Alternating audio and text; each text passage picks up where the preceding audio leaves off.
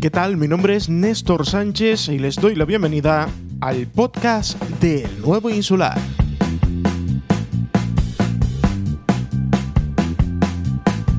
Nos encontramos nuevamente en esta cita semanal que tenemos en el nuevo insular, en nuestro podcast para repasar toda la actualidad de los equipos y del deporte de nuestra isla de Gran Canaria. Nosotros que arrancamos ya con el sumario.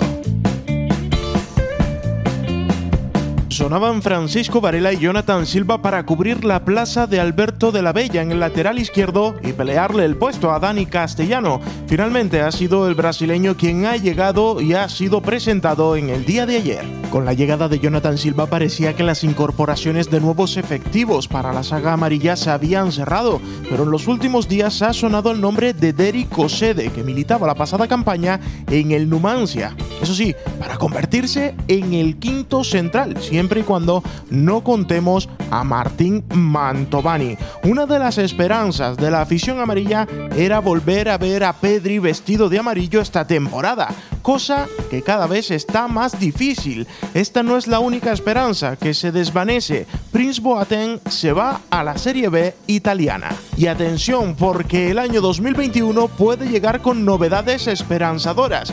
¿Qué falta hacen? Novedades que llevan Viera por apellido. Otro que también sonó este verano para la Unión Deportiva fue Vicente Gómez. Finalmente ha terminado recalando en el que era la Blaster Football Club hindú. Otro ex amarillo, David García, volverá a jugar en Segunda División B tras renovar por una temporada más con la Unión Deportiva Tamaraceite. Y como ya les contábamos en primicia en el día de ayer, la Unión Deportiva Guía jugará esta temporada la Copa del Rey. ¡Arrancamos!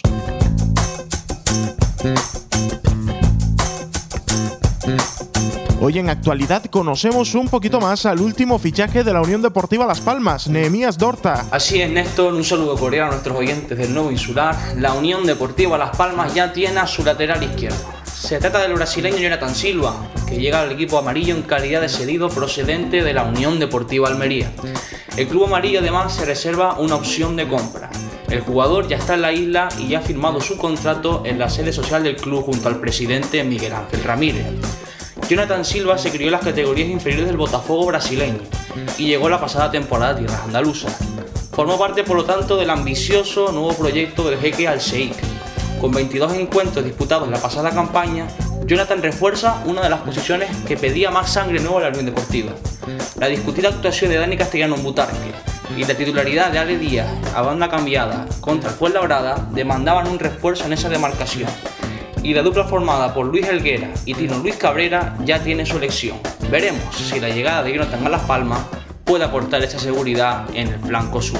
Escuchamos las primeras palabras de Jonathan Silva como jugador amarillo. Él se siente muy seguro eh, y que seguro que está bien adaptado ya, que es la primera eh, temporada ya se adaptó muy bien al juego y que segurísimo que va a ayudar a Las Palmas a ascender a primera división.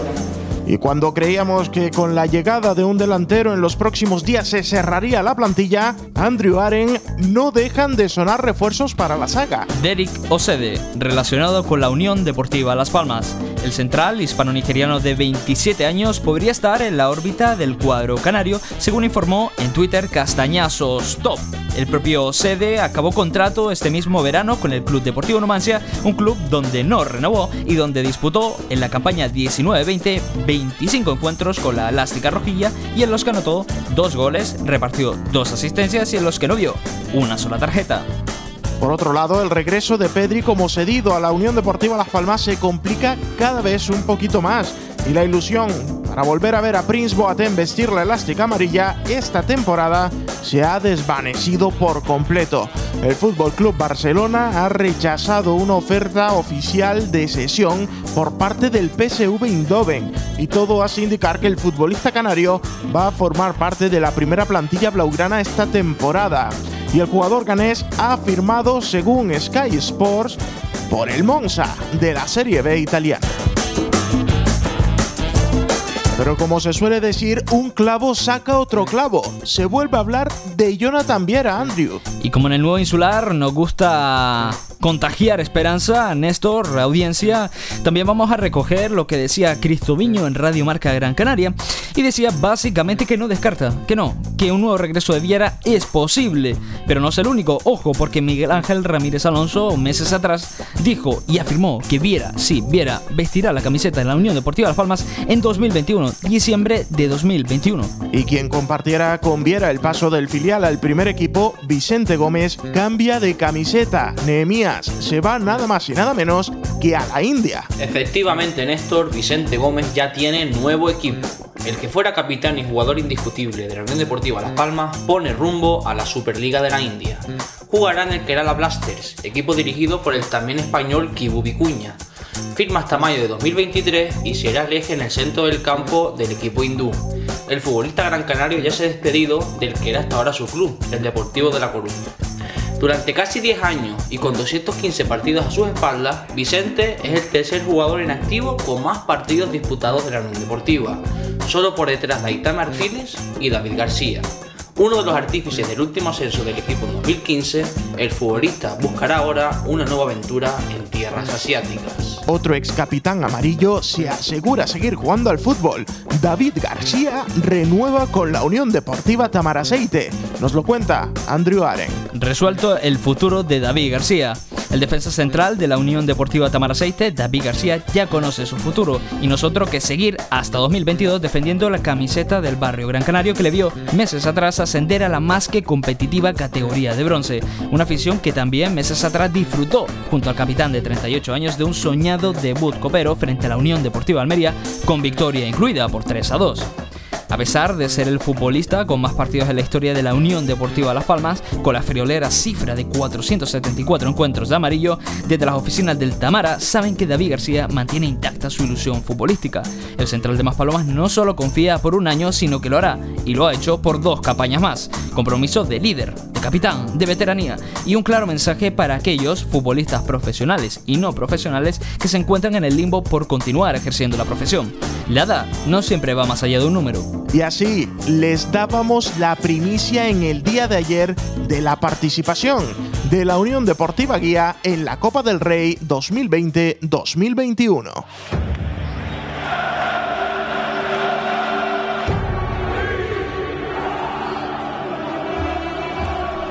Hay muchas aficiones.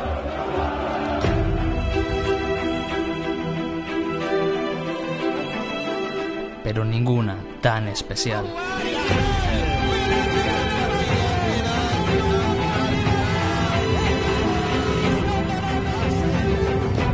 Porque jamás, sin el color rojinegro de por medio, se hubiese encerrado como has debido aquellas noches de fútbol en el Octavio Esteves, repletas de magia, de unión.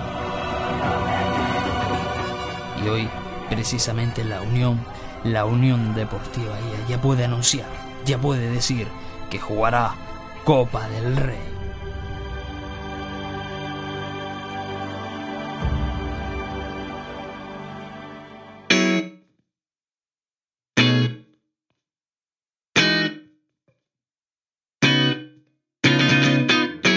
Y como cada semana analizamos cómo llegan nuestros máximos representativos a sus respectivas jornadas. Tonio Rodríguez nos trae la previa de la Unión Deportiva Las Palmas. Muy buenas Néstor. La Unión Deportiva vuelve a disputar un nuevo encuentro fuera de casa tras el empate cosechado en aquel duelo loco ante el Fuenlabrada el pasado domingo en el Gran Canaria. Esta vez lo harán frente a un histórico como el Real Zaragoza en la Romareda. Un Zaragoza del que no hay precedentes en esta campaña, ya que comenzará la liga ante los hombres de Pepe Mel por haber disputado el playoff la temporada pasada. Eso sí, del cuadro aragonés destacamos las múltiples altas y bajas en este mercado.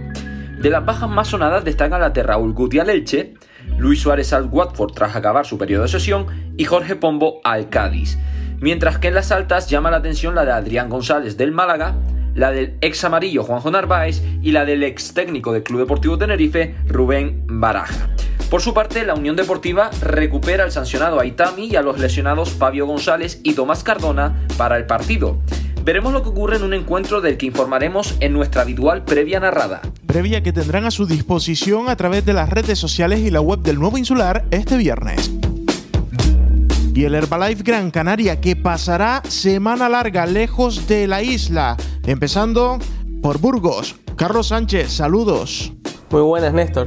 El Herbalife Gran Canaria que debutaba con victoria en esta edición 2021 de la Liga Endesa ACB los hombres eh, de Porfi Fisá que vencían 107 a 102 tras una prórroga al Retabet Bilbao Basket en un partido que se disputó a puerta cerrada como todos en estas primeras jornadas de la competición masculina, no así en otras competiciones federativas consideradas no profesionales como es la Liga Femenina Endesa que se están disputando en eh, las regiones y ciudades en las que lo permite la, legislación y, los entes sanitarios con un aforo eh, limitado. En el Gran Canaria, 7 jugadores por encima de los 10 tantos de valoración, es decir, en dobles dígitos.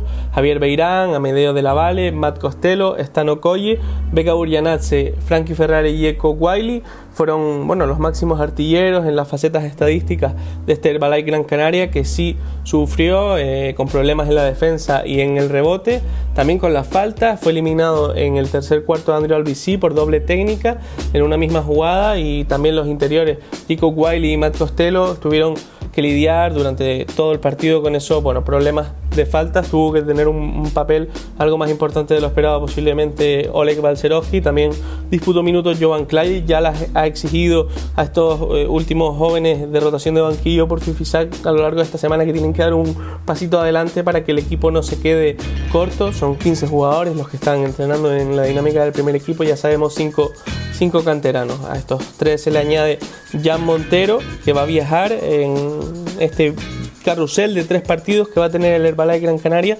Viaja para jugar eh, este viernes en eh, Burgos. Ojo, porque hay cambio de horario, eh, se retrasa 45 minutos el partido. a las 6.45 hora insular, hora canaria, se enfrentarán el Hereda San Pablo Burgos y el Herbalife Gran Canaria. Este viernes 25, recordamos. Dos días más tarde viaja a Zaragoza para enfrentarse al Casa de Mont serán la segunda y tercera jornada de la Liga Endesa CB y el miércoles el estreno en competición europea viajarán hasta la ciudad griega de Patras para enfrentarse al Promiteas en el que será el primer encuentro esta temporada en la Seven Days Eurocup.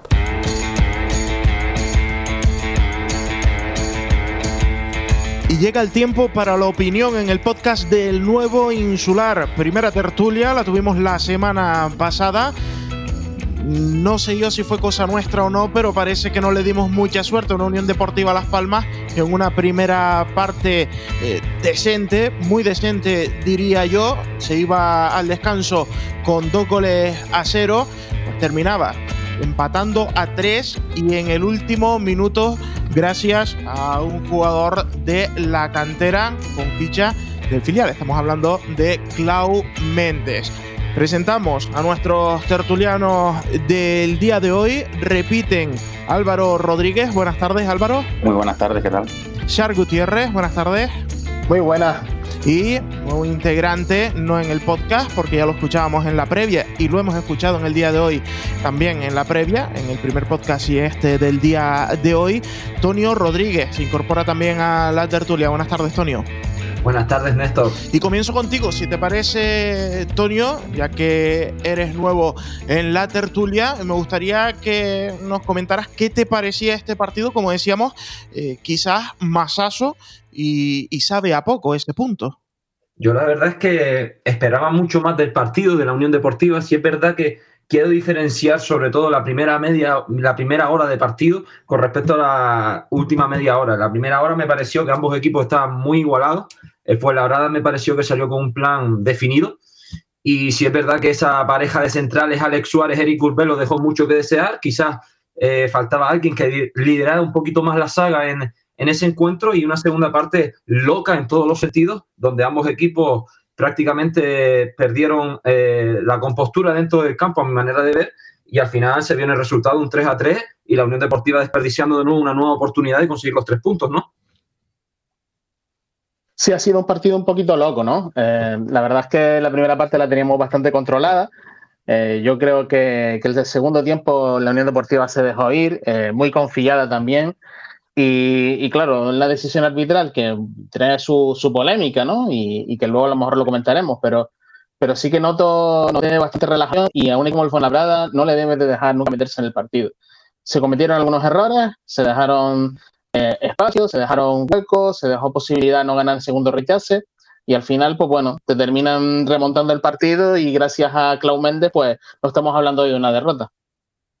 Sí, al final, polémicas aparte, yo creo que la segunda parte es un poquito que ser. El equipo quizás se vino un poco más atrás. También quizás el bajón físico, teniendo en cuenta que dos partidos de pretemporada, la primera jornada solo, al final todo eso suma, se nota y yo creo que conforme vayan pasando las jornadas, el equipo llegará mucho mejor al final del partido y supongo que estos errores, esta relajación irá desapareciendo. Veíamos, Álvaro, que en esa primera parte, y, como decía Antonio, quizás esos 60 primeros minutos, eh, sin contar esos 10 primeros en los que Las Palmas pues, no terminaba de, encontrarse cómodo en el terreno de juego, pero terminaba dominando esa primera hora la Unión Deportiva Las Palmas con ese golazo de Lemos, con cuatro oportunidades en la primera parte, esos dos tiros de Kirian que se, escapaba, que se escapaban muy cerquita de de, los palos de la, de la, portería del Fuenlabrada, ese rechace al portero de, de Robert en su primer tiro, en el segundo eh, pues cogía Pejiño el, rechace y marcaba el segundo gol nada más comenzar la primera parte, pero como decía Álvaro, eh, se puede convertir esos 50, 60 minutos de la Unión Deportiva Las Palmas a lo largo del tiempo, contando que tan solo eh, se jugó un partido de, pretemporada eh, en el juego eh, por excelencia del equipo amarillo, terminando de corregir esos pequeños fallos defensivos? Sí, al final las primeras jornadas siempre son un poco mm, diferentes, es decir, los equipos todavía están por hacerse, muchos jugadores no tienen minutos mm, de complicidad, es decir, no han jugado muchos minutos entre ellos pocos partidos, ha sido una pretemporada típica, entonces yo creo que todo eso se nota.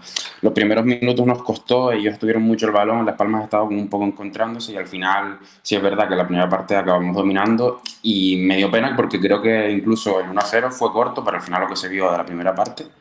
Eh, de nota positiva me quedo con Kirian, que me está gustando mucho, pero creo que lo único que le está faltando un poco es el acierto también.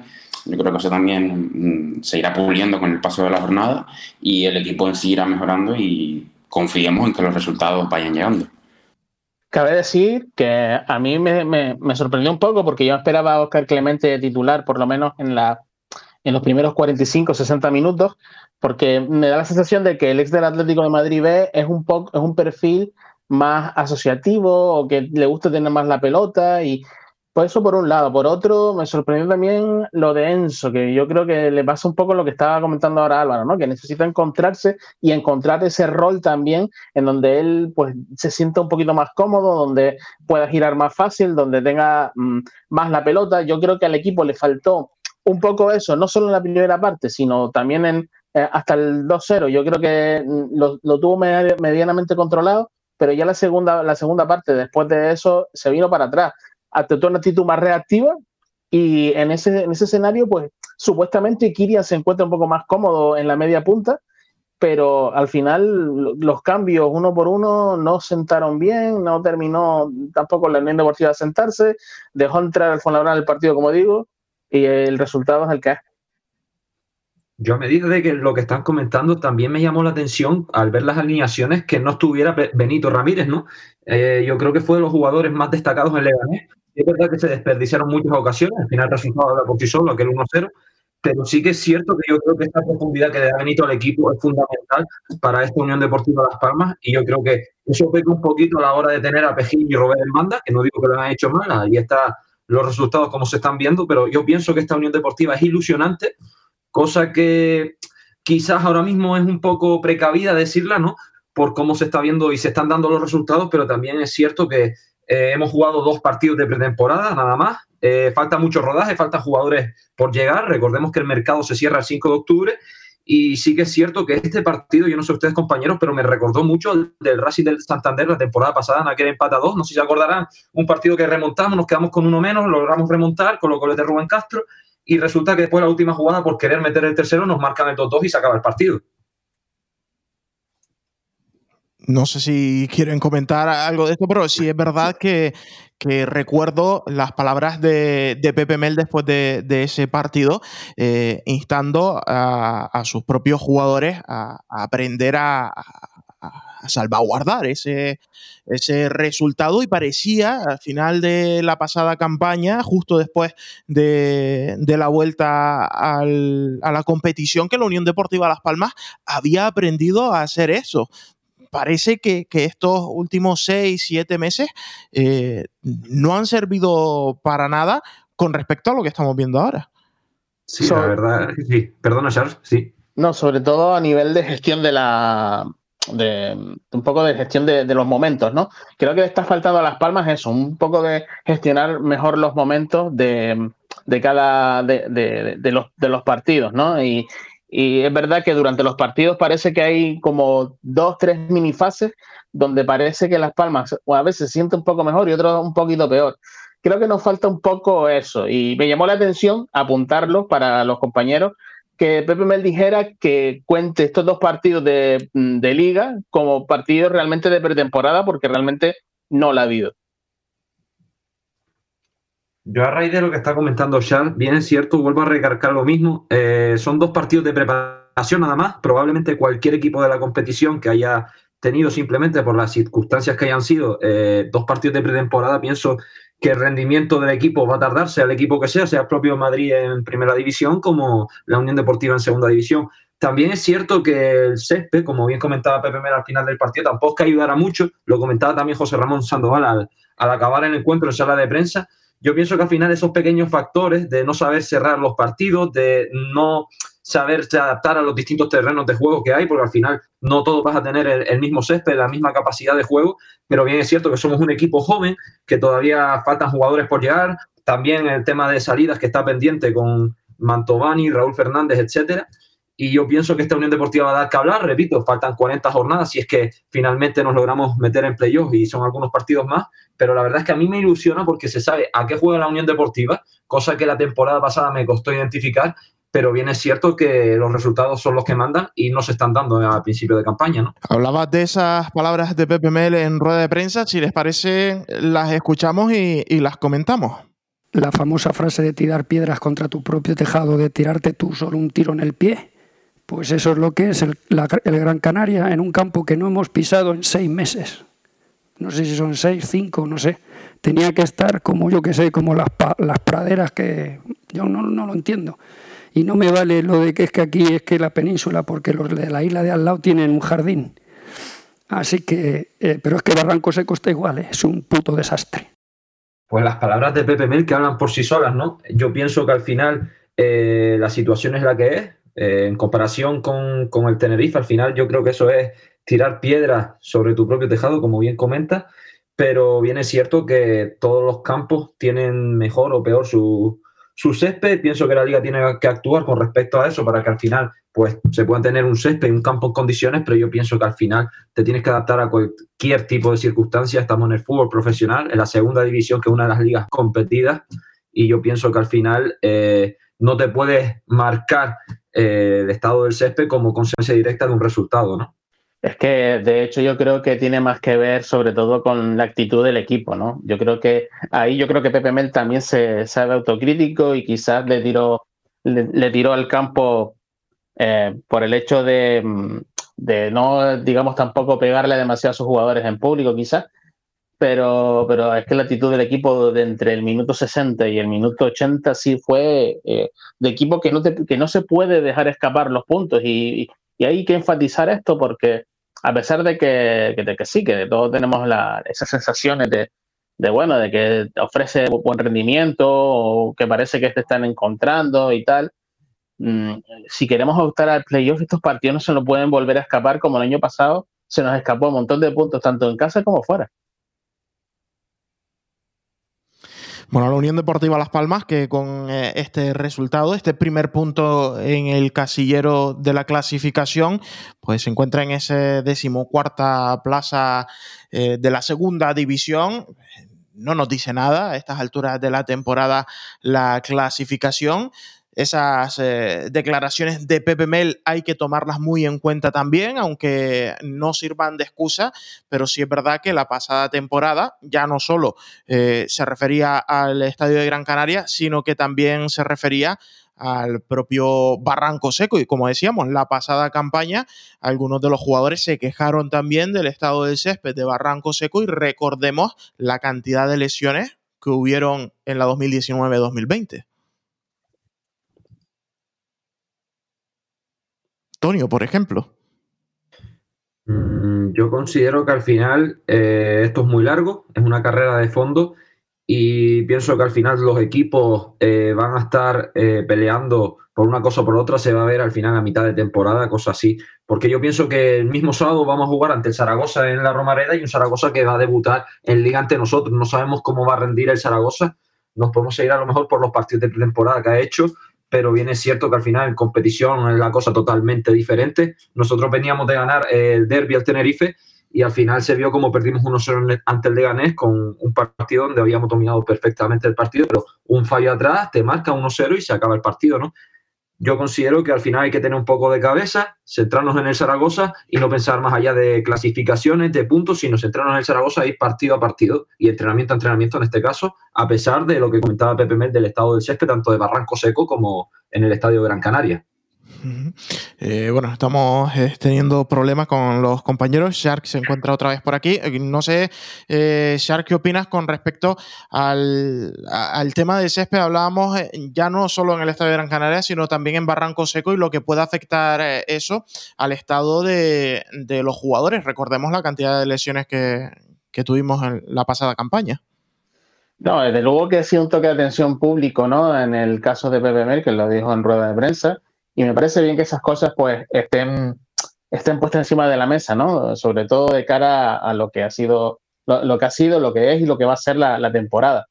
Pero no quiero llevarlo por ahí, por el tema del césped, porque es la típica excusa que se da, que da mucha gente para no conseguir los resultados adecuados. Entonces, mm, pienso, ¿sabes? Que, que, sí, que es importante, que evidentemente que, que el césped esté cuidado beneficia a los futbolistas para que no tengan lesiones, pero eh, creo que no puede ser el motivo de, ¿sabes? De, dejar escaparse puntos y ni tampoco de dejar eh, que, que, esa excusa se nos, se nos adueñe del discurso tampoco, porque entonces nos acostumbramos a ello y no, y no somos autocríticos luego, ¿no? Creo que el toque está bien, pero no hay que llevarlo mucho más allá tampoco.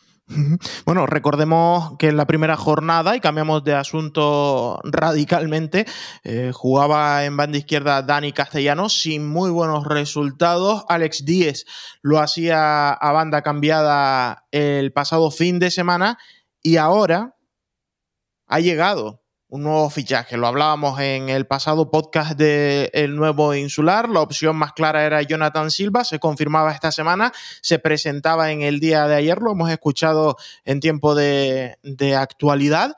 ¿Qué esperamos de este joven jugador brasileño?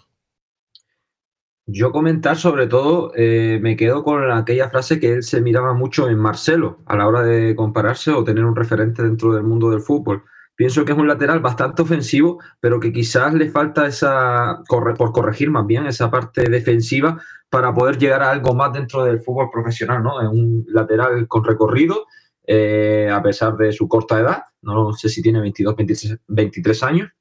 Eh, pienso que quizás si le logramos trabajar esa parcela defensiva va a ser un jugador que va a dar mucho que hablar en esta Unión Deportiva Las Palmas, a mi manera de ver.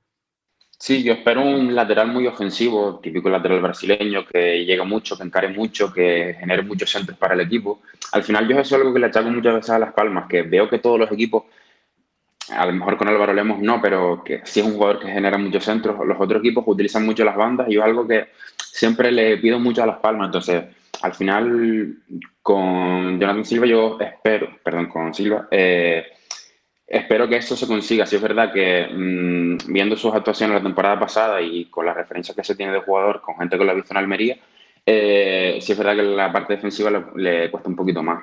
Eh, yo, como dice Antonio, espero que se, pueda trabajar, que Pepe Mel trabaje con él y al final eh, pueda aportar tanto en ataque como en defensa al equipo y al final será positivo.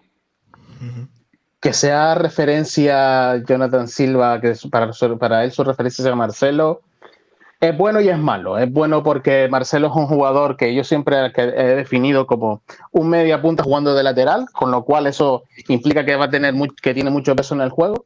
Pero por otro lado está el aspecto defensivo que hemos comentado todos, ¿no? y que es un clásico ya en el, entre los jugadores brasileños.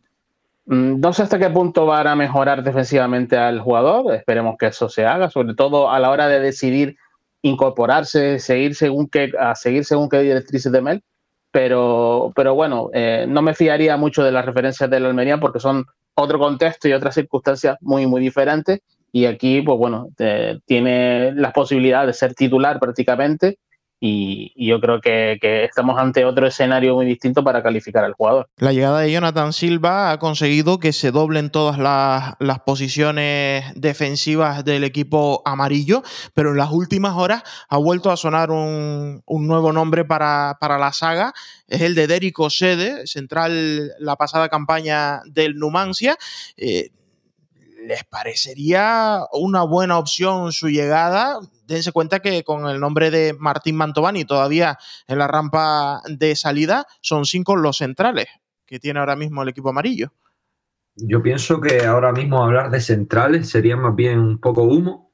Eh, pienso que con centrales que tenemos vamos suficientemente preparados para la categoría, pero bien es cierto que yo considero que la parte defensiva eh, está totalmente cerrada. Sí que también echo de menos eh, un portero, un portero de, experiencia que se conozca la categoría, porque no le estoy quitando mérito ni a Alex Domínguez ni a Álvaro Vallés, pero considero que sobre todo nos hace falta un portero que dé esa experiencia, como la dio Castro en su momento en aquel año del ascenso con Raúl Isoain. Y yo considero que esa es la única eh, posición a reforzar en el tema de la retaguardia, de la defensa porque ya, ya te digo, yo con los fichajes que tenemos, también teniendo a Mantovani al que se le está buscando salida, me parece una total falta de respeto al jugador hablar de nuevos centrales en el caso de Derek ex del, Numancia. Sí, yo también creo que ahora mismo con la defensa que tenemos, para mí está bien cerrada. Es decir, yo no, no me centraría en traer ni un central ni lateral, o sea, parcela defensiva cerrada salvo que se causa alguna baja, Mantovani parece que va a salir, pero aún así, mm, contando con su baja, tendríamos cuatro centrales. Y yo es que no me centraría en eso, me centraría más bien en buscar un delantero, que al final creo que es la posición que necesita cerrar ahora mismo el equipo, y no pensaría en otras posiciones. Creo que habría que centrarse en la delantera, que es lo que urge, el gol, y no en otras posiciones. Shark, a falta de ese delantero, eh, se guardaba quizás esos, eh, esos tres números, esos tres puestos en la plantilla con, con, el gran deseo de poder contar con ellos también esta temporada. Estamos hablando de Jonathan Viera, de Pedri, de Prince Boateng. Parece ser que Pedri finalmente se queda en el Fútbol Club Barcelona. El eh, PSV Eindhoven ha presentado una oferta oficial de sesión del jugador canario, la ha rechazado el Barça, por lo tanto pinta muy mucho que tendrá ficha del primer equipo. Prince Boateng se queda en la Serie B italiana, en el Monza, y Viera, pues ya sabíamos que, que por lo menos en este mercado de verano no, no iba a llegar. ¿Estamos hablando de, de lo esperado o, ¿O tú realmente creías que algunos de estos tres podían llegar ahora en verano? No, yo, no yo ni en el caso ni de Pedri ni de Boateng pensaba que, iba a llegar. Y en el caso de Viera, que hay un componente sentimental por medio, pues igual eh, estamos todavía abiertos a la posibilidad de que en invierno pueda llegar, como ha pasado otras veces. La verdad, yo no, no contaba con ninguno de los tres en el fondo. Yo creo que tenemos que contar con los jugadores creativos que tenemos que son suficientes, a lo mejor no con la ascendencia y importancia que pueden un Jonathan Viera en la categoría y en el equipo, pero creo que tenemos una buena plantilla con perfiles muy distintos y quizás lo único que nos falte en la vanguardia es el delantero, que ya veremos si Yemenelo llega finalmente. creo que nos falta un delantero, quizás dos, y, bueno, un poco de acuerdo también con lo que comentaban los, compañeros y, e hilando un poco con lo de referente a Osede y, al portero, yo creo que eh, no nos hace falta un nuevo central y, tampoco y nos hace falta un portero que también pues no, nos dé un poco de, temple en la categoría que siempre es necesario. Yo a raíz de, lo que está comentando también Shark, eh, comentar que yo en ningún momento he pensado tampoco que, se puedan dar los tres fichajes. Al final en el fútbol nunca se sabe, pero bien es cierto que quizás en el caso de Viera el, vínculo emocional que tiene con la isla y con, con la Unión Deportiva sí que me da un poquillo de esperanza para decir, oye, pues a lo mejor vamos a tener un proyecto con Viera desde eh, verano y podemos avanzar un poco en ese asunto. En el caso de Guatem me sorprende que al equipo donde se va a ir, ¿no? Porque el, el Monza, si no recuerdo mal, creo que es un equipo que acaba de descender a, la segunda división, a la Serie B de, de, Italia, ¿no? Me sorprende que se vaya a ese equipo y luego está el caso de Pedri, que ya sabiendo, como bien comentabas, Néstor, que el Barça había rechazado el tema de, de la sesión de, de, ese equipo holandés, pues ya prácticamente está, está descartado, ¿no? Sí que pienso que en el caso de la delantera, con Gemelo, eh, me deja mm, diferentes dudas, ¿no? Porque viene cierto que viene de la liga italiana, que ha marcado muchos goles, pero también la mayoría de goles que ha marcado son desde el punto de penalti, no, no perdamos esa referencia, ¿no? Pienso que quizás haría falta eh, un guardameta con experiencia en la categoría, aunque lo que más urge a este equipo, a esta Unión Deportiva, es el gol, por lo que yo, a ser posible, me traería dos delanteros centros. Sí, al final, como dijimos ya en la tertulia, los tres fichajes eran un poco utópicos, es decir, obviamente generaban muchísima ilusión, eh, qué decir de Jonathan Viera, obviamente, pero quizás ahora mismo no era el momento por las condiciones que se daban. Eh, yo sí confío que, por ejemplo, más adelante en el mercado de invierno pueda venir Jonathan Viera y a lo mejor llegar en el momento justo, es decir, la segunda vuelta cuando todo se juega, ya vimos que el año pasado mm, nos pasó exactamente lo contrario que pasar en este caso, que es que estuvo toda la primera vuelta y al final la segunda vuelta el equipo quedó un poco cojo también, obviamente la baja con todos los goles que metió y todo lo que aportó el equipo se notó, pero al final hay que buscar otras opciones. Eh, como dijeron también, yo traería más de un delantero, la temporada es muy larga y con lo que hay ahora mismo en nómina no sé si nos daría. Al final muchos partidos, eh, los goles lo diferencial y hay que buscarlo como sea.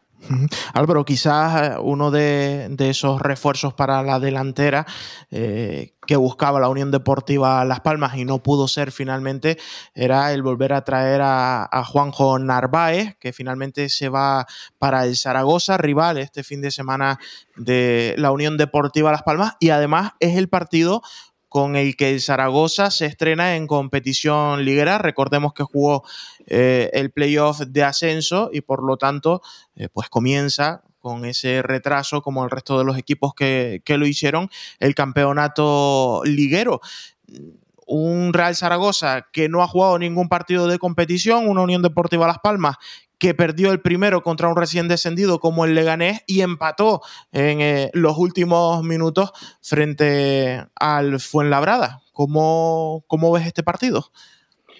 Pues un poco con pinzas. Al final, eh, sí es verdad que en los últimos días el Zaragoza creo que ha jugado algunos partidos de pretemporada, pero a ciencia cierta no sabemos cómo va a llegar.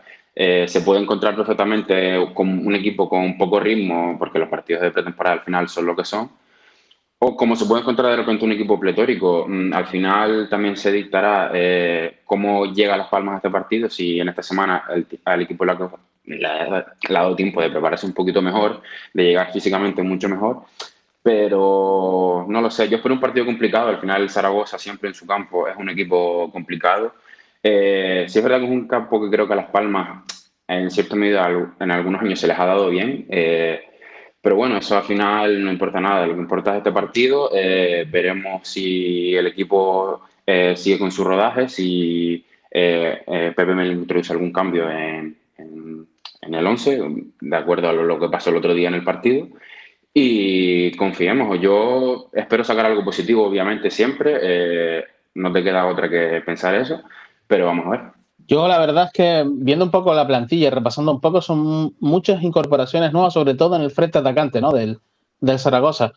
Eh, se ha perdido, ha perdido Kagawa, ha, perdido a Raúl Guti, mm, ha perdido un poco de, de, hilo ¿no? con, con, respecto a la temporada pasada. Ya veremos cómo los Juanjo Narváez, Gaby Fernández, Lucas Anokia, que ha salido de la Juve, eh, Punashvili, que vaya, vaya tela el nombre georgiano este, y, o Sergio Bermejo, que también llega del, del, Celta, mm, cuadran con la primera plantilla de Zaragoza. Mm, mm, en teoría debería ser uno de los favoritos, pero claro, es lo que estamos diciendo. Las Palmas tiene dos partidos de pretemporada con puntos ya en, en su haber, el Zaragoza no tiene ninguno. Y aunque sea por eso, creo que tenemos, hemos equilibraremos la, la balanza principalmente al, eh, al, llegar a la Romareda, y creo yo. Yo estoy totalmente de acuerdo con mis compañeros. Pienso que al final este partido puede ser lanzar una moneda al aire prácticamente eh, yo me quedo sobre todo con que recuperamos a Itami por el tema de, la sanción que tuvo y a Cardona y a Fabio. Vamos prácticamente con todos, salvo alguna baja de, última hora. Y bien es cierto que hay que ver cómo encaja el Zaragoza tanta, tantos fichajes en la parcela ofensiva, ¿no? También es cierto que el tema de, de Baraja en el banquillo, si, si, miramos el último año que hizo en el Tenerife, hizo un año bastante completo, pero sobre todo al final. Le costó mucho arrancar el equipo. Creo que Baraja llegó en el mes de enero y creo que no fue hasta el tercer, cuarto partido cuando logró eh, conseguir puntos, ¿no? Creo que le costó bastante al, al Tenerife el año pasado, a los inicios de, Rubén Baraja. Y también me gustaría remarcar sobre todo que quiero ver cómo puede encajar todas las piezas eh, ofensivas, como estaba diciendo el, el Zaragoza, pero sobre todo ver cómo puede encajar Adrián González en este equipo, ¿no? El ex del, del Málaga también, fichaje del, del Zaragoza, y sobre todo ver cómo se maneja Narváez en el Zaragoza, para poder suplir la baja de Luis Suárez, que me parece un, delantero que probablemente vaya a, dar, vaya a dar que hablar en el fútbol español, en el fútbol europeo, pero sobre todo yo me quedo con que el partido va a ser una moneda al aire y, que, y con que la Unión Deportiva llega con un puntito más que el Zaragoza. Eh, si tuvieran que apostar, no les voy a pedir que me hagan una, una, alineación de la Unión Deportiva Las Palmas, pero ¿sería parecida a la que vimos contra el Fuenlabrada? ¿O qué cambiarían y en qué zonas del campo lo harían la alineación del equipo de Pepe Mel? La verdad es que es, yo prácticamente apostaría por el mismo equipo que jugó contra el Fuenlabrada, pero haciendo uno o dos cambios. El primero de ellos probablemente sería el de el de incluir a Jonathan Silva en la, en la banda izquierda, pienso que Aleríes tiene que estar eh, compitiéndole la plaza a, Álvaro Lemos en, la banda derecha, en el lateral derecho, y después mm, buscaría la forma de, de, poder jugar con Benito por la banda izquierda por delante, ¿no? Pienso que Benito le da mucho a este equipo y si se logra asociar bien con Kirian por dentro puede dar mucho que hablar. Me sobra, me sobra un jugador en la parcela ofensiva, no sé si será el Espiau, Robert, Pejiño, pero me sobra un jugador en la parcela ofensiva para que pueda entrar eh, Benito en banda, pero esos son los dos principales cambios que yo haría de cara al 11 de, este fin de semana. Coincido completamente, ¿no? En este caso con, con Tony, creo que lateral izquierdo creo que es importante porque eh, hemos visto cómo la Unión Deportiva prácticamente eh, en los dos partidos echó en falta sobre todo más presencia arriba cuando tenía la pelota. Yo creo que eso te lo puede dar Jonathan, como comentábamos antes, y, la, incluso Benito a pierna cambiada me parece que puede ser un, buen, refuerzo de, cara al, partido o incluso con la doble banda Lemos 10, ¿no? Que también podría ser. Creo que por ahí van a ir los, los tiros. También seguramente mm, igual a lo mejor es el momento de probar a, Cardona porque lo, como dijo Pepe Mel en la rueda de prensa, pues tanto Alex Suárez eh, como, como Curvelo no tienen 20 partidos en segunda división. Pero bueno, el caso es que no hay que tocar muchas piezas, no hay que tocar mucha, mucha cosa y a expensas un poco también de lo que llegue arriba, pues bueno, eh, darle minutos o no. Y yo creo que este, fin de semana no creo, pero, pero el chino Araujo debería ser eh, probado otra vez, en, la segunda parte por lo menos, para ir dándole minutos y continuidad y algo de confianza también de cara a la temporada. Sí, yo coincido con ambos. Yo al final optaría por hacer pocos cambios. Quizás eh, la vuelta de Itami y Cardona podrían entrar en el 11. Y Jonathan Silva, a ver, porque es cierto que va a llegar con pocos entrenamientos por el equipo. Mm, cosa de ritmo no debería ser problema porque se ha estado entrenando con Almería eh, debería estar perfectamente, pero con pocos entrenamientos veremos si Pepe Mel lo decide introducir en el 11. Y quizá arriba algún cambio, a lo mejor la entrada de Benito, que sí puede que me faltara el otro día, pero yo estaría por eso, pocos cambios y seguir con la línea continuista de estos partidos. Pues hasta aquí el tiempo de tertulia en el podcast del nuevo Insular. Char Gutiérrez, Álvaro Rodríguez, Tonio Rodríguez. Muchísimas gracias y hasta la próxima semana. Gracias, compañero. Muchas gracias. Hasta la próxima. Un abrazo. Hasta luego.